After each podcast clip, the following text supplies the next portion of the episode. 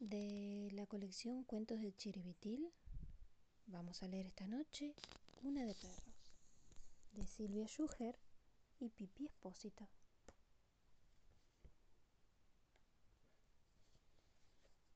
El de esta historia era un perro como todos, porque tenía cuatro patas y movía la cola cuando estaba contento, porque se ponía medio nervioso cuando un gato se paraba a mirarlo y porque se apoyaba en el tronco de cualquier árbol cada vez que quería hacer pis.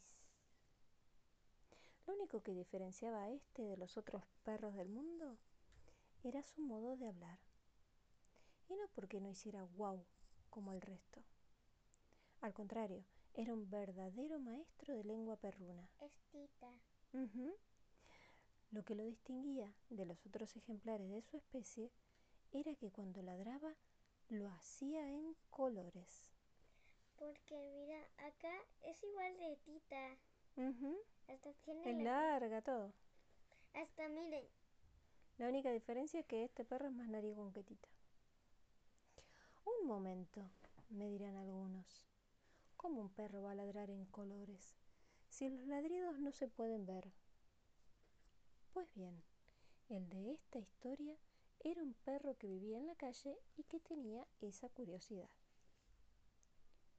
Cuando a las mañanas pasaban por la vereda los chicos que iban al colegio, él les ladraba bien blanco y los de guardapolvo se le acercaban a saludarlo. Entonces se ponía panza arriba y se dejaba acariciar. Cuando se arrimaba a una parrilla para ver si conseguía un pedazo de carne, agradecía cada hueso pronunciando un guau que tenía el mismo color que los zapatos de quien le daba la comida. Si el que lo alimentaba tenía zapatillas azules, él ladraba un guau azul y después empezaba a comer. La gente del barrio estaba acostumbrada a este perro, encariñada, no por el color de sus ladridos, porque eso nadie lo veía, sino porque siempre estaba ahí, a la mano, atento a cazar un mosquito, apacible en las esquinas donde le llegara el sol. ¡Guau! ladraba entonces en sueños, con un ronquido amarillo. Acá en esta página lo vemos al perrito acostado en donde, Delphi. En la puerta. En la puerta de una casa, pasa la gente, lo saluda. Un día, nuestro amigo deambulaba por el barrio persiguiendo unos aromas, cuando bajó distraído a la calle y una señora que pasaba en bicicleta se lo llevó por delante. No bien se la vio venir a la bicicleta con señora y todo, trató de detenerla o de salir corriendo, pero todo fue tan rápido, tan rápido, que no hizo nada de lo que pensó. Sus ladridos retumbaron negros, hasta que después se apagaron y no se oyó nada más. Cuando el perro se despertó, estaba en un hospital de animales, todo enterito, pero con una pata entablillada. ¡Guau! dijo apenas abrió los ojos, y su ladrido fue tan celeste como, bueno, como lo primero que vio, que en este caso, ¿qué fue lo que vio? El guardapolvo. ¿El guardapolvo de quién? De la señora que lo curó. De la veterinaria, exacto. Tenés que elegir un dueño, le explicó la doctora. Alguien para que te cuide y no estés solo en la calle. Esta es la nena que la de la cola. La de las colas Ahora vemos. Naranja. Y enseguida mostró a su paciente la larguísima fila de vecinos que se habían acercado para adoptarlo. Apenas se incorporó, el perro dio una rápida mirada a los que estaban en la cola. Y así, a simple vista, para dueños le gustaron dos.